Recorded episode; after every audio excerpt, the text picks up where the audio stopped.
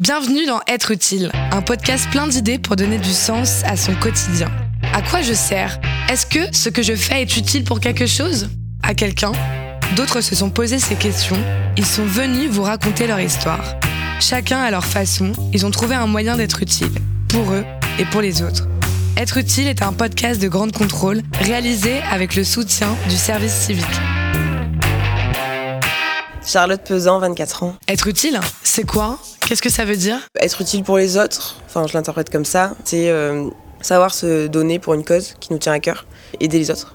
Dans quel domaine as-tu choisi d'être utile? Moi, c'est plutôt dans la santé. Actuellement, je, suis à- je fais mon service civique à la Croix-Rouge française à Marseille. Ma mission, c'est de former le grand public aux gestes de premier secours.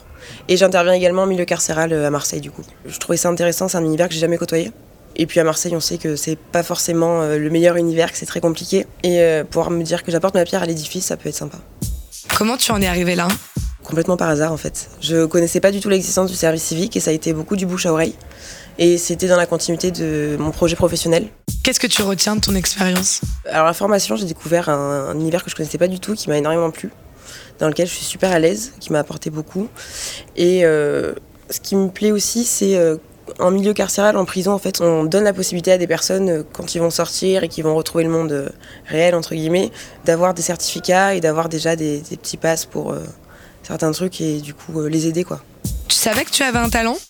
Ça m'a appris la patience. J'ai une tendance très impatiente et, euh, et la formation, en fait, on est obligé d'être patient, on est obligé d'attendre, de, répéter. et, c'est une qualité essentielle pour un formateur.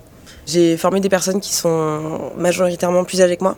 Et euh, beaucoup m'ont dit que. euh, Enfin, ils, sont arrivés dans la salle de formation, ils m'ont vu, une petite jeune de 24 ans, et euh, ils m'ont dit que j'avais tout de suite perdu énormément en crédibilité. Et du coup, c'était un peu un défi relevé de dire que bah, j'ai réussi à me rendre crédible auprès de personnes qui ont 20 ou 30 ou 40 ans de plus que moi et, euh, et leur apprendre des choses, quoi. Quels sont tes projets maintenant?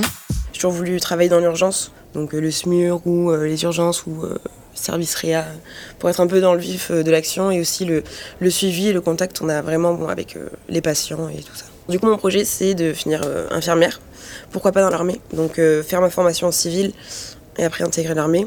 Mais avant ça, je pense que je vais passer par euh, la formation d'aide-soignante pour après intégrer l'école euh, au bout de deux ans par la validation des acquis par expérience. Quels conseils tu pourrais donner à ceux qui nous écoutent? Et ben moi je lui dirais de se renseigner parce qu'en fait euh, le service civique je trouve qu'on n'en parle pas assez mais il y a énormément de choses, énormément de possibilités et même si on a peur ça nous permet de nous lancer dans un univers qu'on connaît pas et peut-être qu'on peut même découvrir sa voie et beaucoup plus.